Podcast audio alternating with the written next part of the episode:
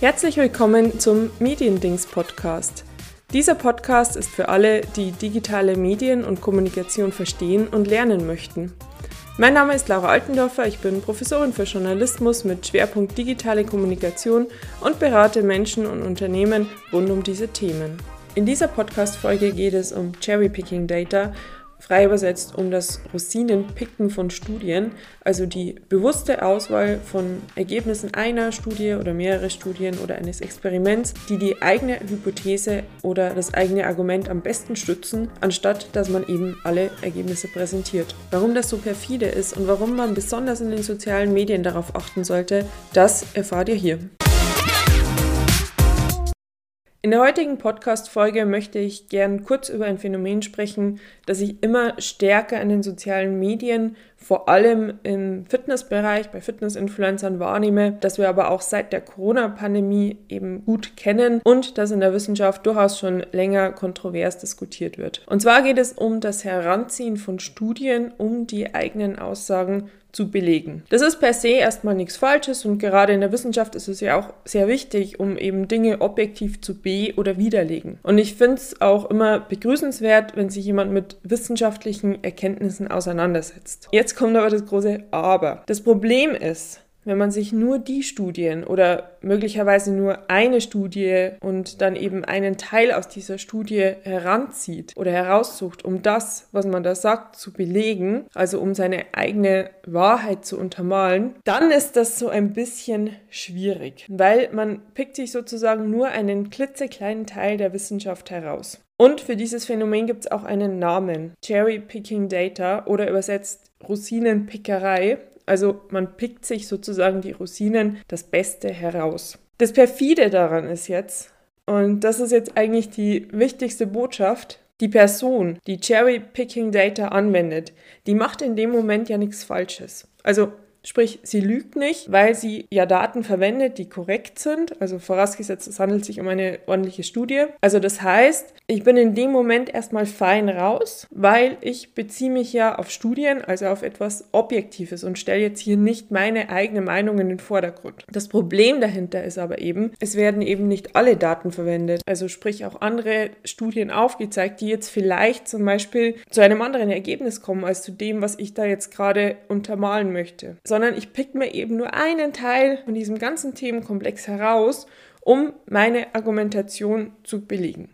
Ich gebe euch mal zwei fiktive Beispiele, die jetzt auch ganz bewusst sehr vereinfacht dargestellt sind, um das ganze Prinzip zu erklären und ein bisschen anschaulicher zu machen. Mal angenommen, ich bin Influencer und bringe meine erste eigene Schokolade auf den Markt. Weil ich eben weiß, dass sich Fitnessprodukte in den sozialen Medien ganz gut vermarkten lassen, heißt meine Schokolade Fitnessschokolade. Jetzt habe ich generell so ein kleines Problem weil per se passt Choki und Fitness jetzt erstmal nicht so ganz gut zusammen. Also erstmal so ein bisschen schwierig. Aber kein Stress, es gibt ja durchaus Studien, die belegen, dass Kakao gesund ist. Und Kakao ist ja nun mal so ein ganz elementarer Bestandteil der Schokolade, also auch meiner Fitnessschokolade. Im Kakao äh, gibt es die sogenannten Flavanole, die die Blutgefäße elastischer machen und die wirken auch leicht blutdrucksenkend. Super. Passt zum Fitness-Thema. Darauf baut jetzt also meine Marketingstrategie auf. Ich ziehe jetzt genau diese Studien heran oder eben diesen Teil von Studien rund um Kakao, rund um Schokolade und präsentiere dann eben, dass meine Fitnessschokolade genau deswegen so gesund ist und deswegen eben auch Fitnessschokolade heißen darf. Ja, und den Rest, ähm, ja, den verschweige ich einfach. Muss jetzt auch keiner wissen, wie viel Zucker das Ding hat oder dass es vielleicht nicht so ganz gesund ist, jeden Tag Fitnessschokolade zu essen. Das Ganze funktioniert übrigens auch super als kurzer Infopost in den sozialen Medien, weil es eben eine sehr einfache Info ist, die sich jeder merken kann.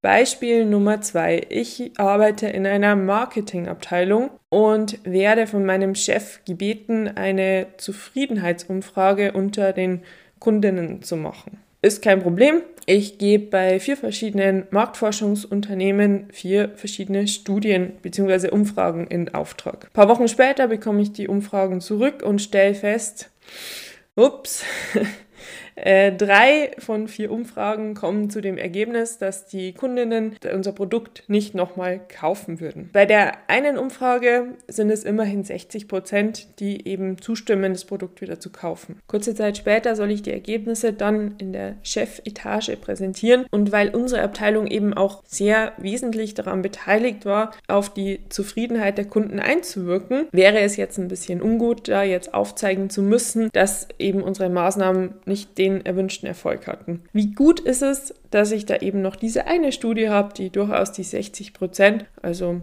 bisschen mehr als die Hälfte, zeigt, dass es doch erfolgreich war.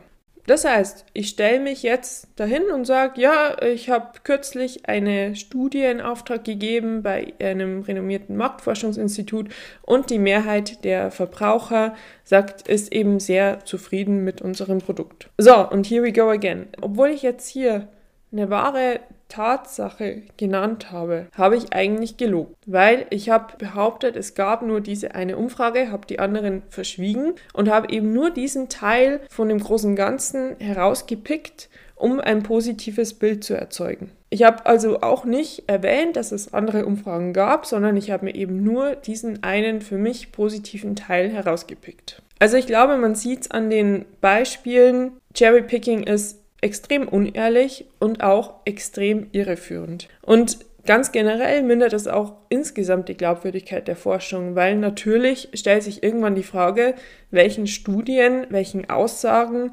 welchen belegten Hypothesen kann ich denn eigentlich noch trauen oder wo wurde denn vielleicht auch was weggelassen? Was hier vielleicht auch noch wichtig ist, generell diese Verallgemeinerung. Also wenn ich jetzt einen Aspekt einer Studie oder eine Studie rausziehe und sozusagen daraus diese Verallgemeinerung ziehe. Also als Beispiel, Schokolade ist gesund, weil sie wirkt blutdrucksenkend, dann kann das auch erstmal irreführend sein, weil man nicht alles einfach verallgemeinern darf und kann. Für Laien ist Cherrypicking extrem schwer nachzuvollziehen. Zum einen habe ich nie den kompletten Überblick über die Forschung, zum anderen kann ich aber vielleicht auch gar nicht beurteilen, ist das jetzt auch eine gute Studie, die da jetzt gerade herangezogen wird oder nicht.